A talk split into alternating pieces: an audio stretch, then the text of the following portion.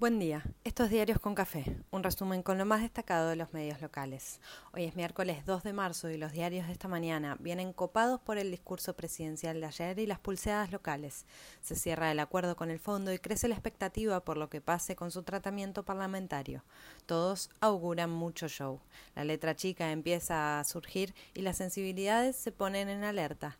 La guerra recrudece en Ucrania, pero anuncian que esta noche vuelven las negociaciones. El discurso del presidente dejó saldo más positivo de lo que podía especularse en la previa. Por sobreactuación opositora y por aciertos del mensaje, el oficialismo salió más ordenado de lo que llegó a la sesión. Con anuncios a medias y declaraciones de principios, se combinaron mensajes de recuperación, desmentidas de ajustes y ordenamientos económicos, los que exige el fondo y los que reclama la sociedad hace rato.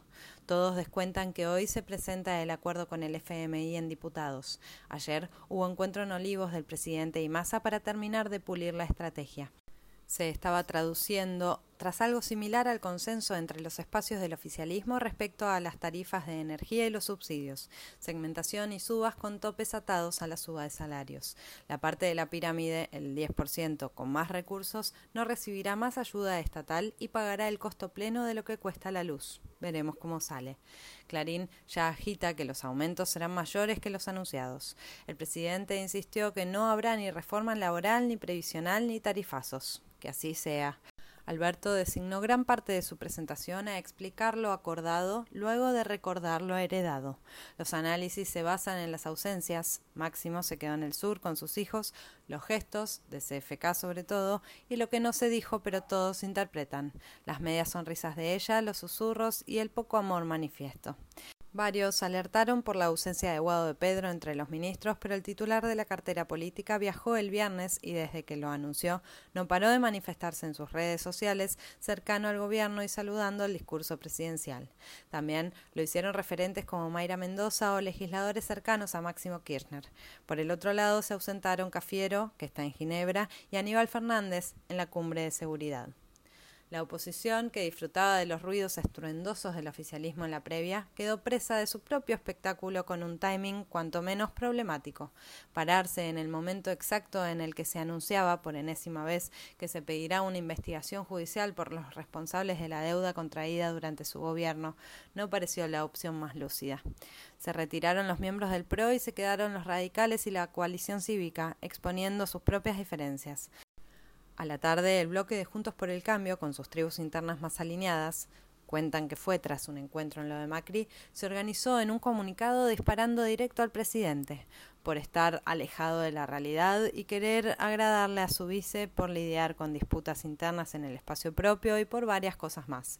A juzgar por la tapa de Nación, la oposición amenaza con no acompañar el proyecto, aunque los analistas descuentan que esos votos estarán. El 2023 corre para todos y todas. Además del fondo, la discusión con la oposición y el contexto post-pandémico y actualmente bélico, hubo anuncios como una ley de empleo joven, la creación de un monotributo productivo para formalizar trabajadores de la economía popular, modificación a la ley de alquileres, reforma de la Corte Suprema y la Justicia Federal, más licencias por paternidad y ley de tareas de cuidado para generar más empleo en las mujeres jóvenes, el segmento más golpeado por la falta de trabajo. También hubo reconocimiento del problema de la inflación y se anunció la ampliación del swap con China para fortalecer reservas, una nueva ley de inteligencia. Hoy será el turno del discurso del gobernador Kisilov desde las 18 horas en La Plata. Anticipan que habrá repaso de lo hecho para luchar contra la pandemia y apuesta a aceitar el camino hacia 2023.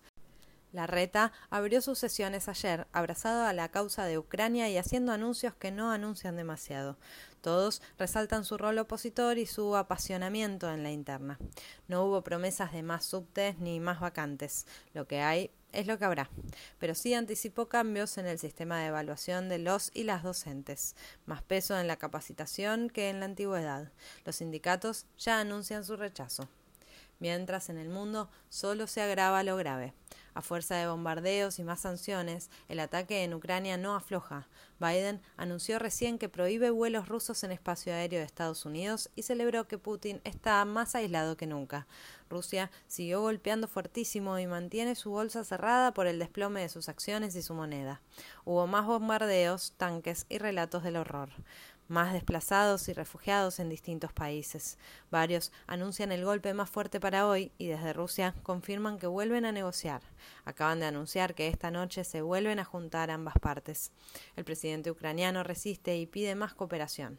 Los cascos blancos argentinos viajan a la frontera entre Polonia y Ucrania para comenzar su misión. El canciller argentino reiteró la condena a la violencia y pidió que se restablezca el diálogo. Con presencialidad plena, hoy empiezan las clases en 22 provincias. Ayer se informaron 3.520 nuevos casos de COVID y otras 105 muertes. En Corrientes llovió de nuevo. Nación bajó el alerta roja y no quedan focos de incendio. Muchos lamentaron que con este antecedente a la vuelta de la esquina el presidente no haya reclamado el tratamiento de la ley de humedales. El caso de la violación grupal a plena luz del día en Palermo siguió sumando rechazos y conmoción. Hubo marcha exigiendo justicia y se abrió el debate sobre la condena social y las represalias silvestres que se multiplicaron. ¿Está bien publicar las caras? ¿Estrecharlos? Sí, no. La policía de la ciudad esa tarde no pudo evitarlo. Que lo repare la justicia y que lo haga rápido. Así, llegamos al comienzo de una mini semana que pronostica la intensidad de siempre y un poco más también.